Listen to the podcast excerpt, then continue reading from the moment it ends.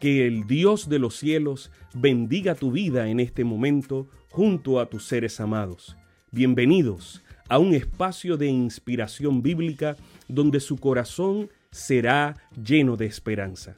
Como un regalo de la Iglesia Adventista del Séptimo Día de King, Texas, compartimos la lectura devocional para adultos correspondiente a este bendecido día.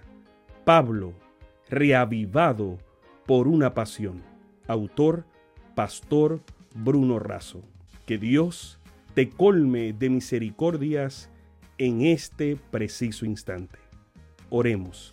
Amante Padre, que en este momento tu palabra trascienda al corazón de quien la escucha, sea sembrada y dé fruto para la vida eterna.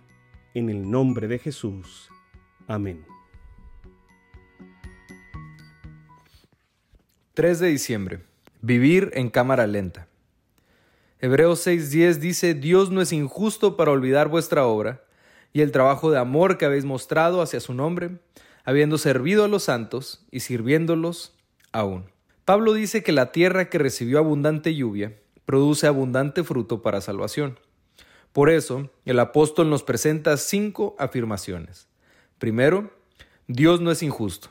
Así, no deja sin reconocimiento o recompensa toda obra hecha en favor de su santo. De la misma manera que Jesús expresó en el Evangelio, toda acción realizada o no en favor de un pequeñito es ofrecida o negada al mismo Cristo. Segundo, Dios no es olvidadizo. El ser humano se olvida de las mercedes recibidas mientras que recuerda las ofensas. En tanto, el Señor olvida nuestros pecados perdonados y recuerda todo gesto de amor brindado a sus hijos. No desestima ningún acto de bondad por pequeño que sea.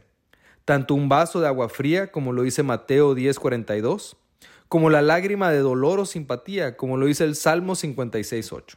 Tercero, debemos seguir con la misma solicitud hasta el fin.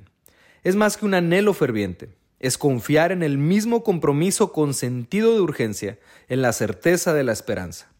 De nada sirve salir de Egipto si no mantenemos en el desierto un andar dependiente y fiel del Señor. El plan de Dios es llevarnos a la Canaán celestial. Cuarto, no debemos ser perezosos, si buscamos siempre la comodidad y nos movemos lentamente, somos perezosos, no diligentes. Ser perezoso parece inofensivo, pero, como decía el sabio Salomón, el perezoso es como vinagre agrio que irrita los dientes o humo que hace arder los ojos. Quinto, debemos ser imitadores de los confiados y pacientes herederos. El labrador no va a lograr una cosecha contemplando la semilla. Necesita arar, plantar, quitar la maleza y regar la semilla, mientras clama por lluvia. No se puede descuidar el estudio de la Biblia, la oración, la confraternidad y el testimonio misionero. Se requiere fe, paciencia y perseverancia.